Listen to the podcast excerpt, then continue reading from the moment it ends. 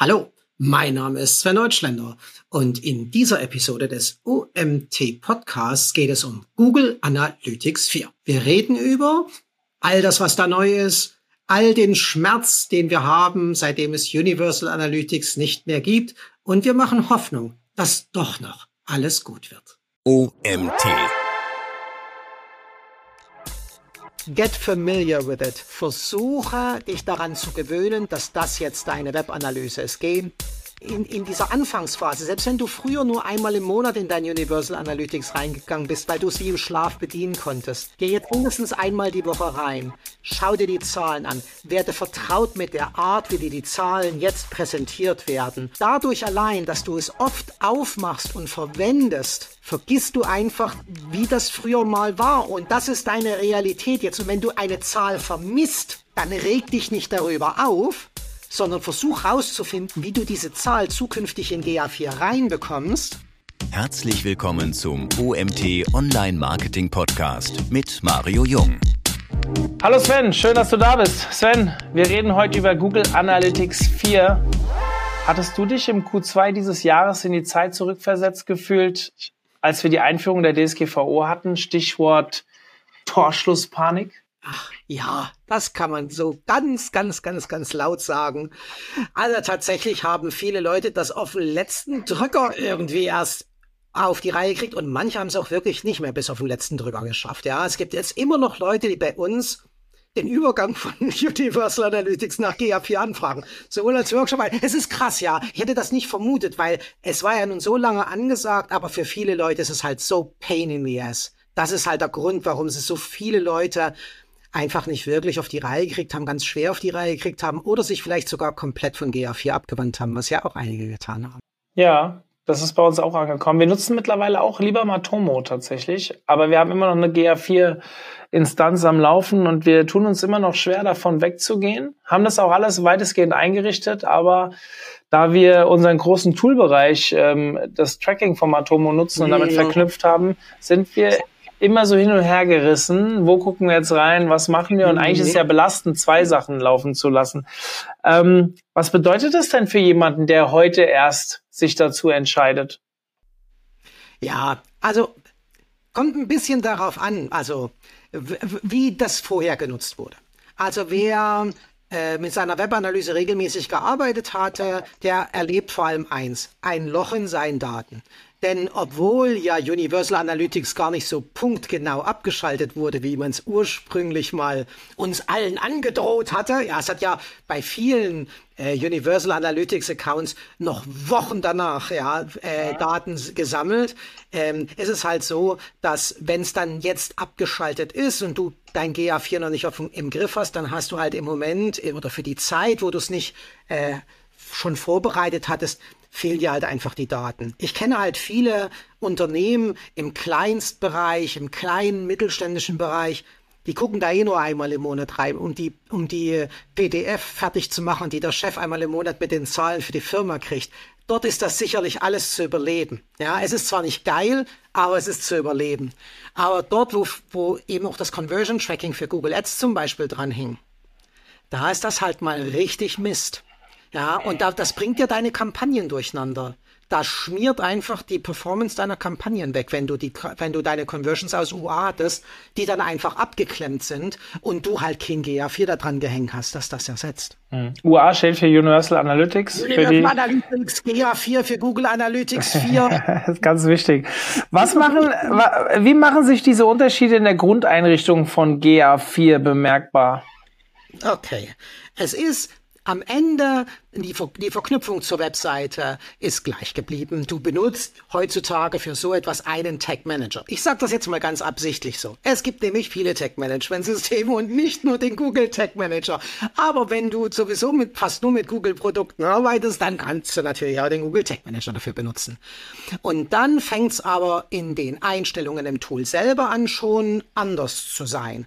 In Universal Analytics, in der alten Version war es immer so, dass im Standard nur Seitenaufrufe mitgetrackt wurden und du musstest wahnsinnig viel zusätzlich einrichten. Und da hat sich das Team von der Google Analytics gedacht, das könnten wir den Leuten leichter machen, indem wir halt ein paar äh, Events, also neben dem Seitenaufruf noch ein paar weitere Dinge, die ganz spannend für die Auswertung einer Website sein könnten, standardmäßig erfassen.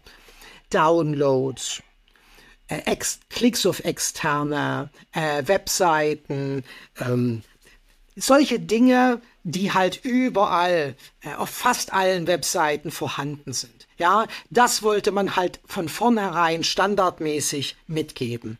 Ähm, äh, da gibt's dann wieder, wenn du im Detail guckst, ja, nicht alles ist Gold, was glänzt, aber da hat man schon äh, das Gefühl, dass sie sich Gedanken gemacht haben. Hinten raus, dann bei der Auswertung all dieser Sachen, da haben sie sich weniger Gedanken darum gemacht. Ja, wie leicht das für jeder Mann, der Google Analytics nutzen möchte, dann tatsächlich ist. Was auch noch ein großer Vorteil ist, du kannst jetzt, wenn du tatsächlich über eine App und über eine Webseite verfügst, beides in einer Property in Google Analytics gemeinsam auswerten lassen. Das ist zum Beispiel auch ein, sicherlich ist das ein großer Fortschritt.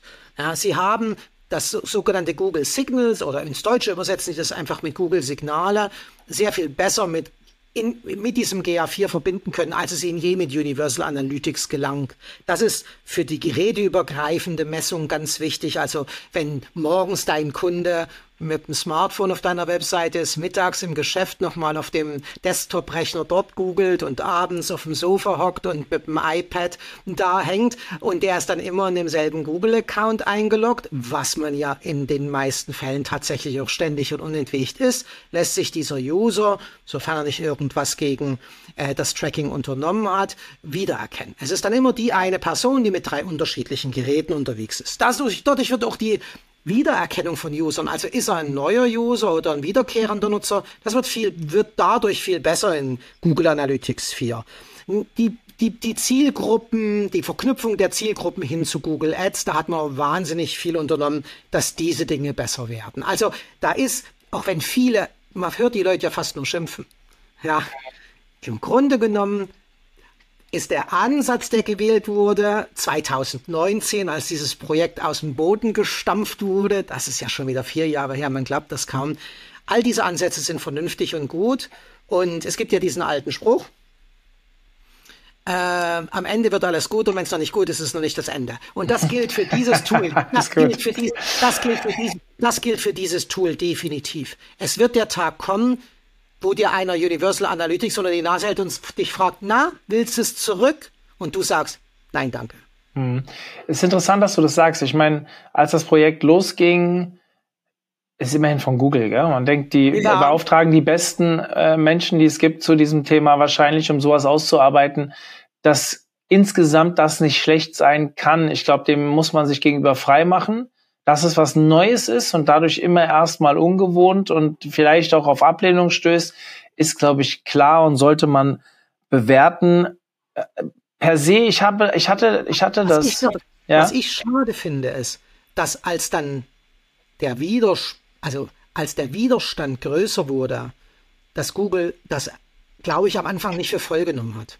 Also nach außen ist das zumindest nicht sichtbar geworden. Da ist Zeit verstrichen zum Beispiel, dass es lange Zeit nicht mal offizielle Tutorials zur Nutzung dieses Tools bei YouTube gab, ist einfach eine Schande. Ja, also das ist aber schon wieder am Meckern, ja, der alte Mann. Aber ja, auch, dass man höchstwahrscheinlich so ganz normale Endverbraucher, die, die auf dem OMT ein Ticket kaufen, die Leute, solche Leute hat man nie gefragt, wie sie eigentlich Universal Analytics verwendet haben.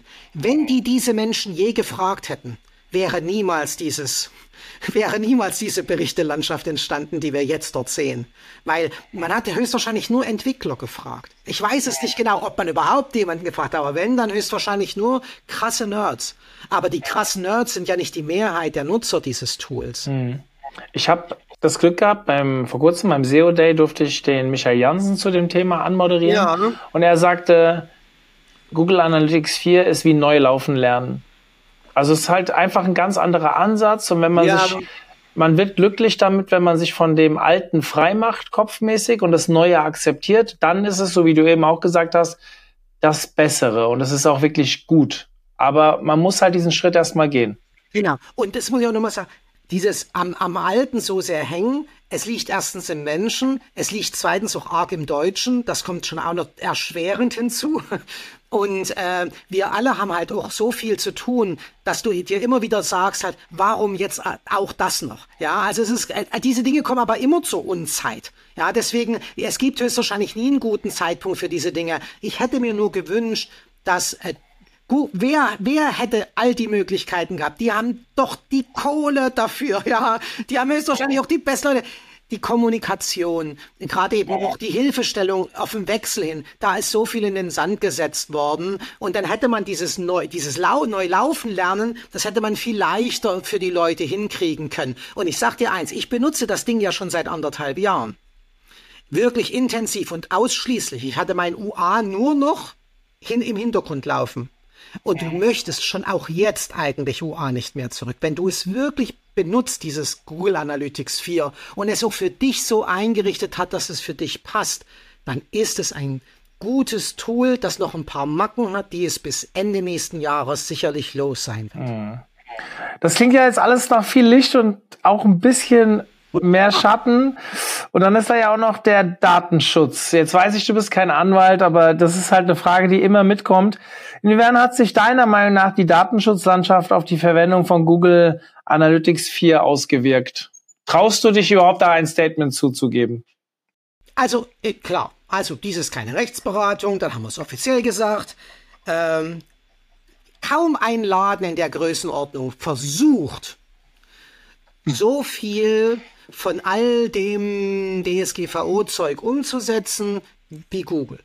Ja, schau dir mal an, wie krass Meta sich all dem eigentlich verweigert. Also im Vergleich dazu tut Google. Aber man muss halt immer verstehen, dass die auch ihre eigenen Interesse haben. Also, sie haben zum Beispiel darauf verzichtet, die IP-Adresse komplett zu erfassen. In GA4 ist diese anonymisierte IP-Adresse zum Standard geworden. Du kannst Google Signals abschalten. Ja, du kannst dich bewusst dagegen entscheiden, Daten in dieses System aufzunehmen, die dir als personenbezogene Daten ausgelegt werden könnten. Alter, Geschlecht, Interessen. Ja, du hast die Möglichkeit, mit dem Consent Mode zu arbeiten, um ganz bestimmte Dinge dann wieder zu äh, auszubügeln, die dir durch diese ganzen äh, durch deine Consent-Abfrage verloren gehen. Die denken viel darüber nach. Was mich ein bisschen ärgert immer noch ist, dass sie es nicht so wie andere Unternehmen dabei belassen, die Daten, die in Europa gesammelt werden, auch nur in Europa auszuwerten. Das würde dieses Problem, dass die Daten in die USA gehen und immer wieder diese Datenschutzabkommen mit den USA äh, vor Gericht verlieren statt gewinnen, äh, das würde auch noch dieses Argument aushebeln. Aber ich denke, dass eigentlich Google auch mit der Aufbewahrungsfrist, ja, du kannst nicht mehr bis zum St. Nimmerleinstag die Daten da drin speichern. Generell ist es dir eigentlich verboten, und das war auch schon in Universal Analytics so, die ganz knallharten personenbezogenen Daten überhaupt da reinzutun. Du darfst da keine E-Mail-Adressen reinschreiben, du darfst da keine E-Mail, darfst keine Telefonnummern da reinsammeln, du darfst keine Klarnamen da reinsammeln. Das war schon immer so. Ich weiß, dass das Leute trotzdem tun, aber damit verstoßen sie nicht nur gegen, die, gegen, gegen das, was wir heute landläufig als einen guten Datenschutz ansehen, sondern sie verstoßen tatsächlich auch gegen die AGB von Google Analytics 4 selbst. Okay. Gesetzt den Fall, ein Unternehmen entscheidet sich für GA4.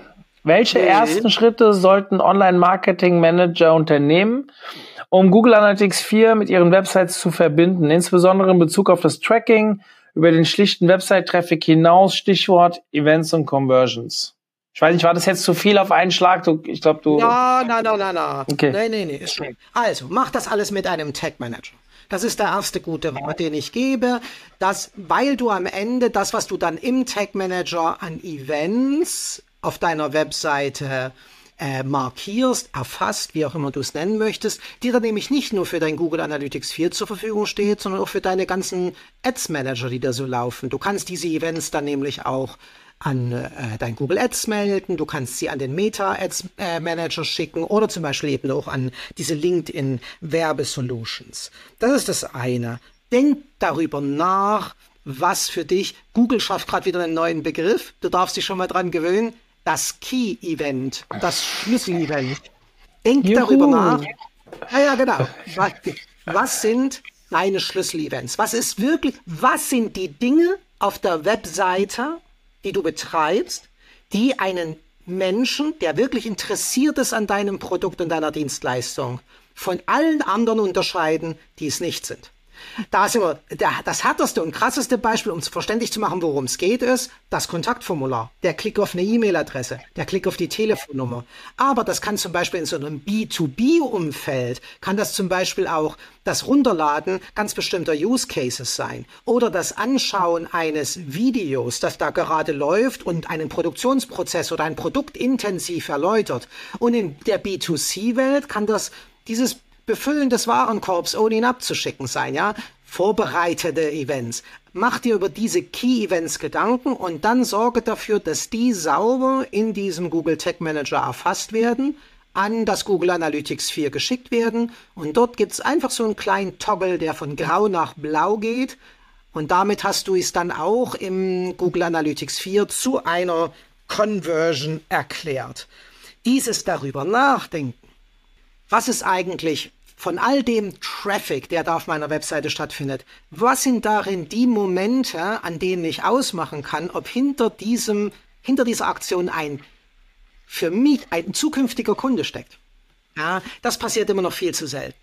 Ja, die Leute äffen einfach nur nach, was in einem YouTube-Video gefunden haben oder der und der hat das gemacht, dann mache ich das mal auch. Aber du musst dich hinsetzen und das für dein eigenes Geschäftsmodell rausfinden. Du musst einen Plan machen. Ja, das, das ist bei einem kleinen oder bei einem kleinen mittelständischen Unternehmen ist das okay, 300-seitiger Plan.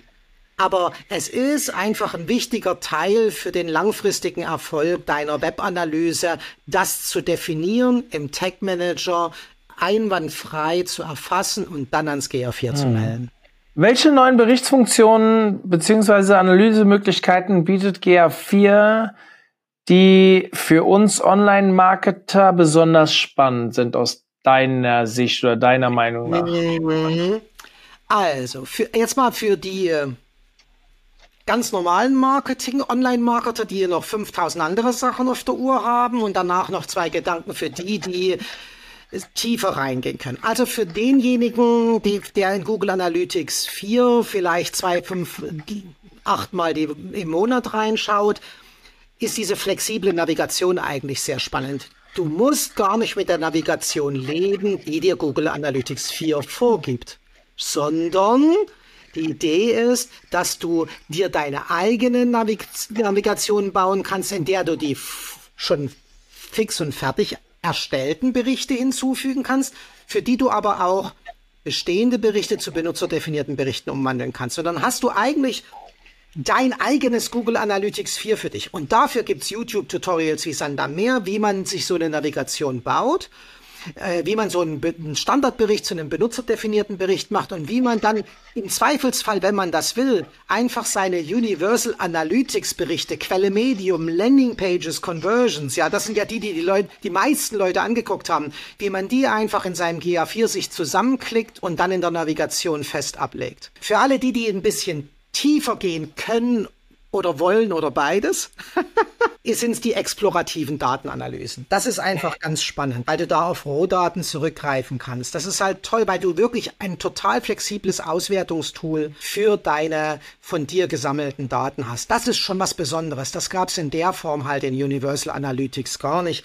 Das finde ich schon beeindruckend dass sie das in dieser Form jetzt zur Verfügung stellen. Aber genau diese Flexibilität, die Leute wie ich total geil finden, findet der überwiegende Teil der Standardbenutzer fürchterlich anstrengend. Ja. Aus welchen dem, der Berichte lassen sich deiner Meinung nach interessante Erkenntnisse und Einsichten ziehen, die ein Online-Marketing-Manager dafür nutzen kann, um seine Marketingstrategien auch zu optimieren?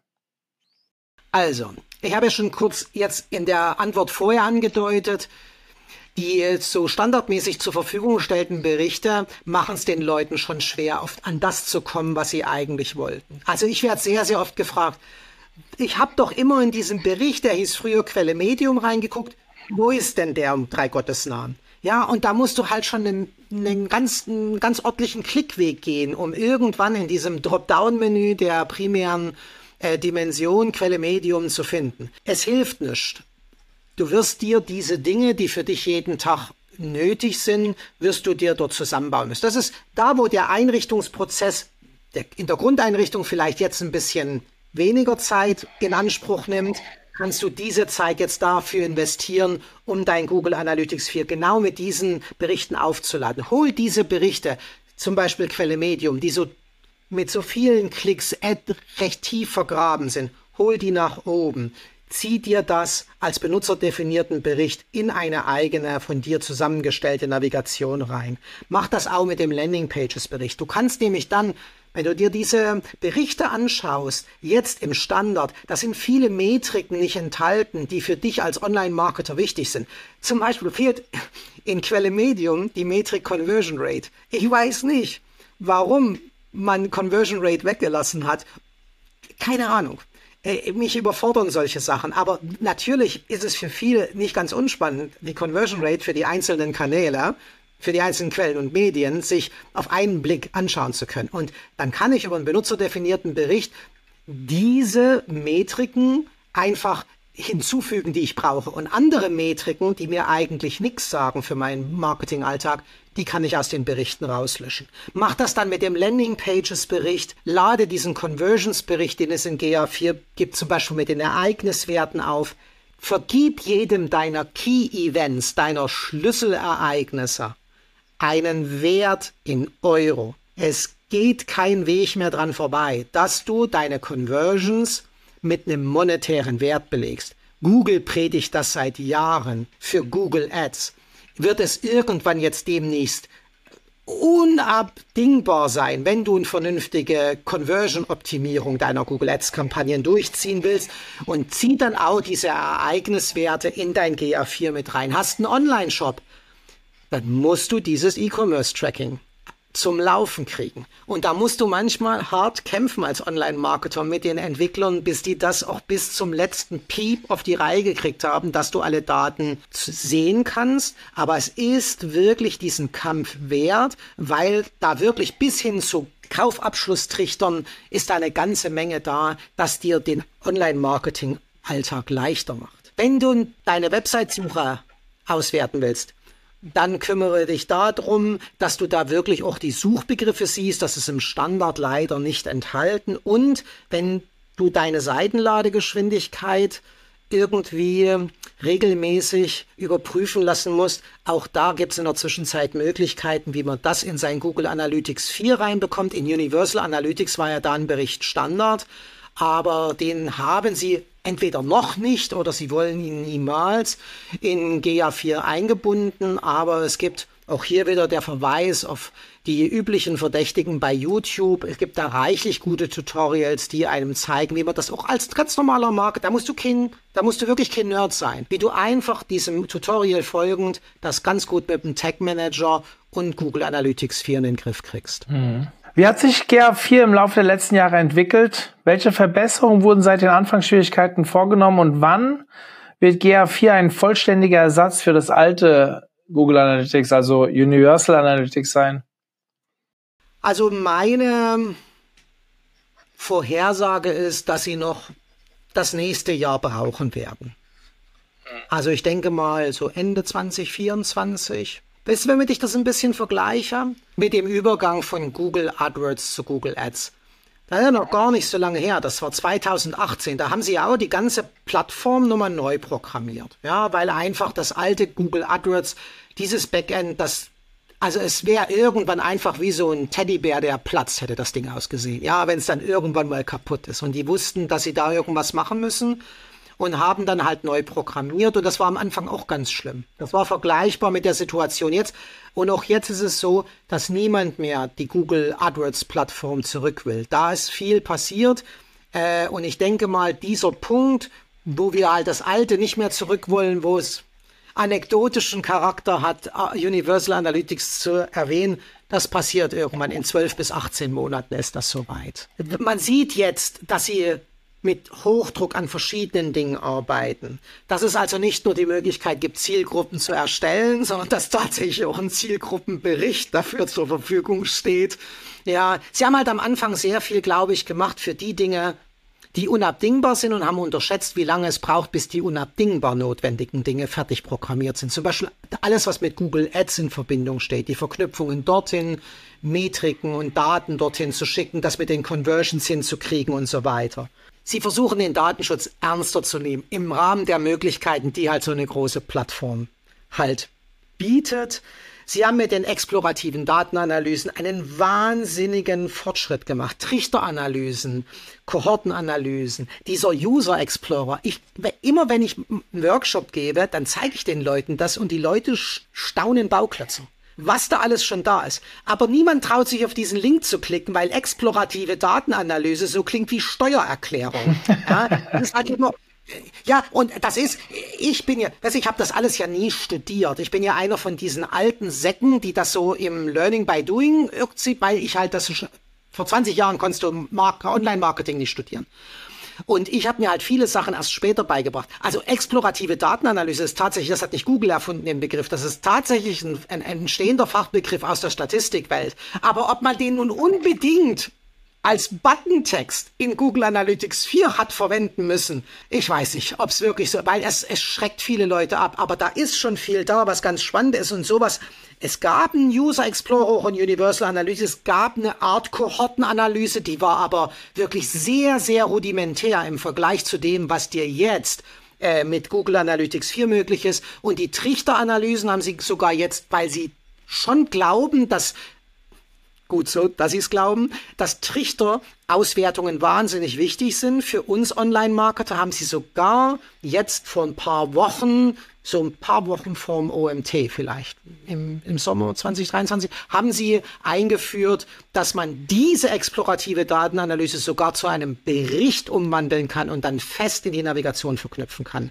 Und das finde ich, da, da, Jetzt habe ich langsam das Gefühl, Sie hören den Leuten, der Mehrheit der Leute, die Google Analytics 4 nutzt, zu. Und ich denke, alles, was jetzt noch kommt, da wo es noch viele Leerstellen gibt, zum Beispiel beim Punkt Attribution, ja, da ist so gut wie, das ist alles so unterirdisch nicht gut gemacht im Moment. Da wird jetzt in den nächsten Monaten noch einiges passieren. Und auch wenn das im Marketing nicht so weit verbreitet ist, diese Eigenschaft, ja, diese menschliche Eigenschaft mit ein bisschen Geduld schaffen wird. Welche Empfehlung hast du für Online-Marketing-Manager in Agenturen und kleinen bis mittelständischen Unternehmen, um das volle Potenzial von GA4 auszuschöpfen?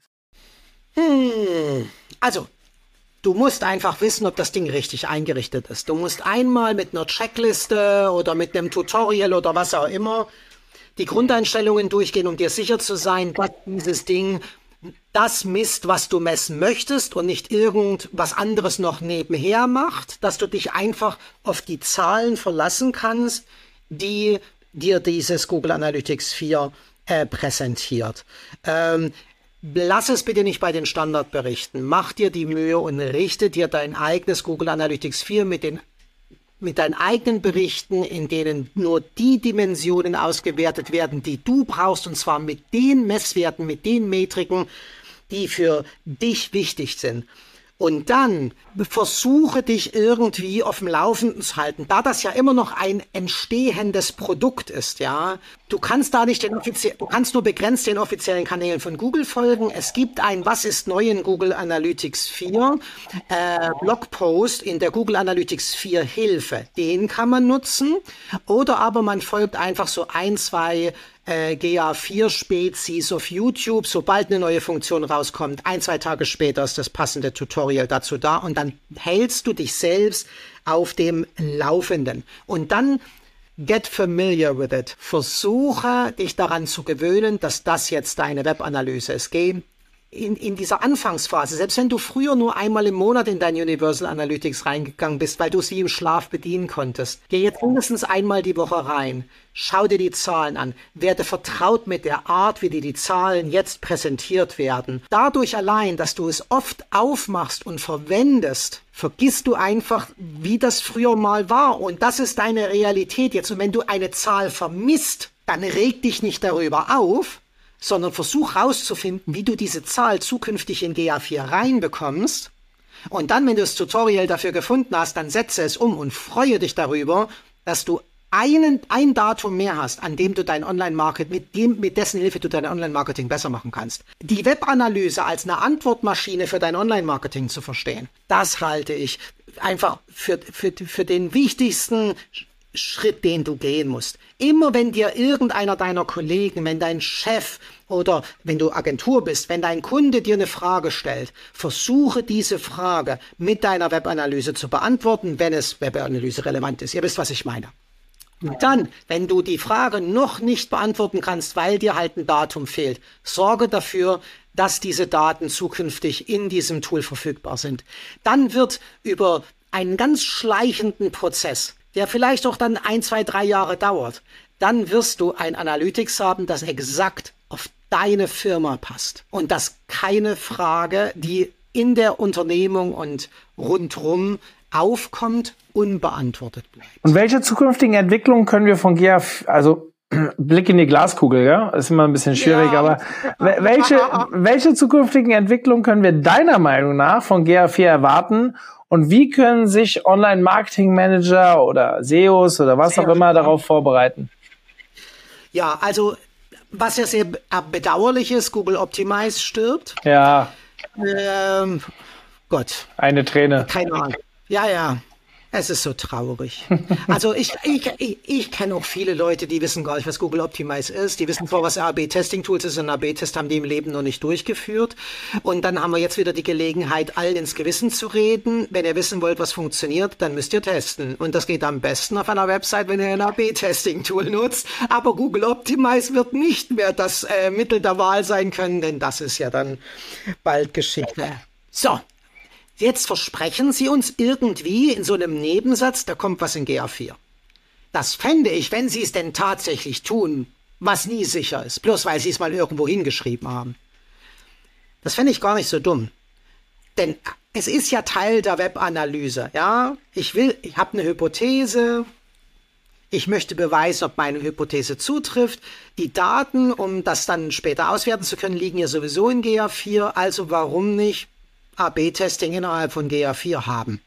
Ja, also das ist das eine. Dann werden sie, also von Anfang an hatte ich das Gefühl, dass der Fokus bei GA4 sehr stark im E-Commerce-Bereich liegt, dass sie da versuchen halt Punkte zu machen. Dass ihnen das nicht gelungen ist, werden dir viele, oder dass ihnen das nur begrenzt gelungen ist, werden dir viele Leute sagen, die ganz tief im E-Commerce drinstecken und mit GA4 gerade versuchen, erfolgreich zur Rande zu kommen.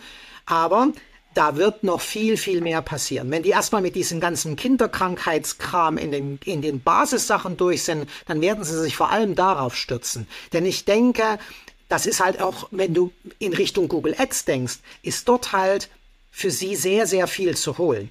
Wenn das wirklich an dieser Stelle die E-Commerce-Auswertung noch tiefer funktioniert und Sie das dann praktisch an die Google mit, an die Google Ads Kunden antragen können, die halt auch das die richtig fetten Budgets für ihre für ihre Online Shops bei Google Ads raushauen, dann ist das so eine Win-Win-Win-Win, du weißt schon Situation. Und ich glaube, wir alle also Attribution ist im Moment ein ganz großes Thema in der Webanalyse. Wie kriege ich also raus, welchem Kanal wie viel vom Erfolg zuzuschreiben ist? Ja, und die versuchen dann natürlich auch mit datengetriebener Attribution algorithmisch sowas zu ermitteln, weil wir als Menschen das nur ganz schwer manuell tun können. Und obwohl du, wenn du dann jetzt in dein, aufgrund vielleicht auch dieses dieses Pod, dieser Podcast-Episode anfängst, deine Grundeinstellungen in GA4 besser zu ergründen, obwohl du dort lesen wirst, es ist doch schon datengetriebene Attribution, wirst du am Ende feststellen, dass das irgendwie, wenn du dann mal vergleichst, wie wär's denn, wie ist denn das mit dem mit der alten Attribution im Vergleich zu dieser datengetriebenen, dass es im Moment noch gar keinen Unterschied gibt. Ja, weil für die meisten ist es so, dass einfach bisher immer noch das Attributionsmodell, das da datengetrieben steht, am Ende nur letzter indirekter Klick ist. Das, was wir in Universal Analytics immer schon hatten, weil einfach der Traffic oder die Conversion-Eventmenge oder auch beides viel zu gering ist, um wirklich datengetriebene Auswertung in der Attribution zu betreiben. Aber je besser die das lernen bei den großen Accounts, desto wahrscheinlicher ist es, dass es eben auch für die kleineren Webseiten irgendwann eine algorithmische Betrachtung von Attribution geben kann. Und ich denke, das wäre etwas, woran alle interessiert werden, besser zu verstehen, und zwar ohne, dass du eben diesen Glaskugel Scheiß machen musst, sondern dass dir, dass du weißt, da ist jemand, der kann, weil er einfach große Datenmengen jeden Tag auswertet, der kann mir das verlässlich sagen. Wenn jemand fünf Touchpoints brauchte, bis er bei mir, was weiß ich, ein Seminar für 1500 Euro gebucht hat, welcher von den fünf Touchpoints hat wie viel Anteil am Erfolg dieses Verkaufs? Wie viel von diesem Umsatz kann ich welchem Kanal zuschreiben? Damit ich halt nicht nur lerne, welcher Kanal schon super funktioniert und den vielleicht skalieren kann, sondern dass ich immer lernen kann, wo hakt's denn noch und wo muss verbessert werden oder wo muss vielleicht doch mal ein Budget gestrichen und mit dieses frei werdende Budget mit dem Test für einen neuen Kanal verbunden werden. Hm. Ja, mega spannend. Eigentlich sind wir am Ende angekommen. Vielleicht noch eine Sache. Ich glaube, dass immer noch sehr, sehr viele weinen, weil sie sich jetzt wieder was Neues ähm, äh, aneignen müssen. Ja. Eins, zwei Tipps von deiner Seite, wie ich es am besten angehe.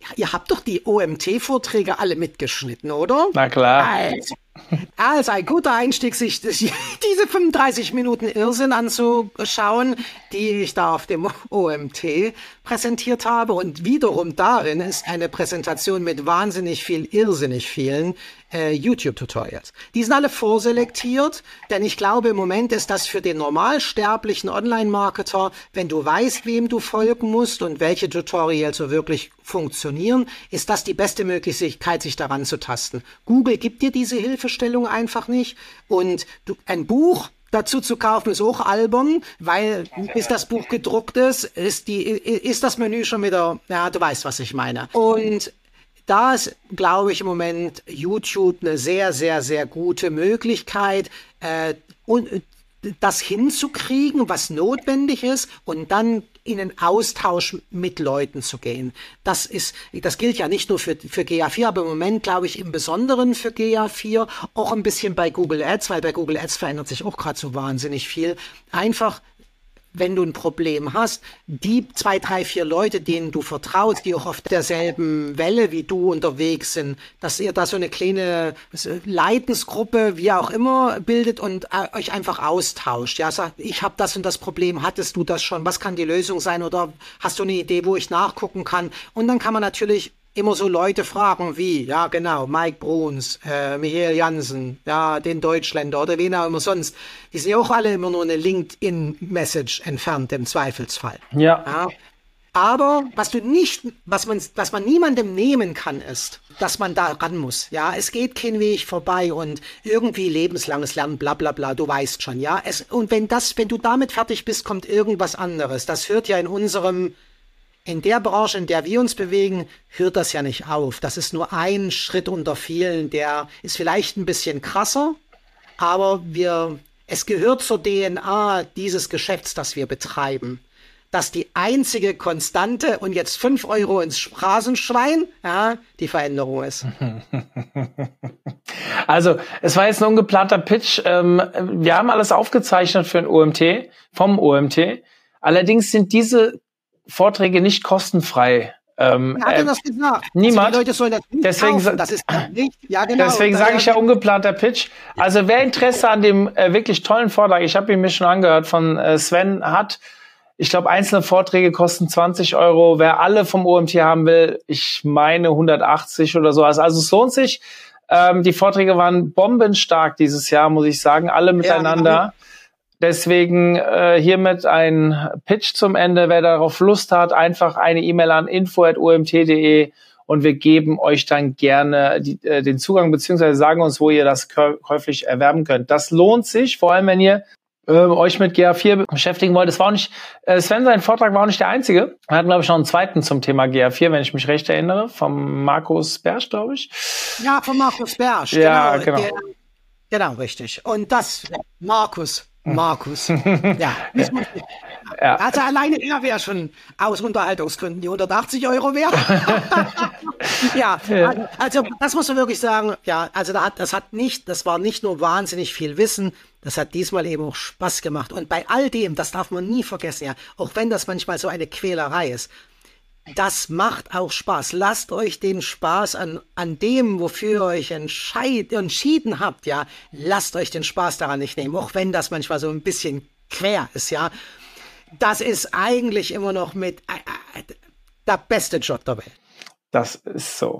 So, dann Sven, vielen lieben Dank für deine Expertise. Es hat wieder mal viel Spaß gemacht. Du bist ja nicht zum ersten Mal bei mir im Podcast gewesen. Sehr gerne. Und ähm, sehe ich dich auf der SEOCom? Nein.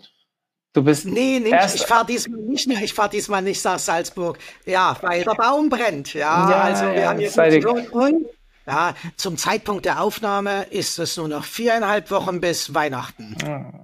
Das ist auch bis, glaube die geht am Montag schon online. Ja, dann ist es, sind es auch noch vier Wochen. Also lange Rede, kurzer Sinn. Wenn ihr das hört, wir sind kurz vor Weihnachten, es ist viel zu tun. Genau. Aber das ist jedes Jahr bei der SEOCom so und genauso, ja, genau. genauso überraschend wie das Weihnachten am 24.12. fällt.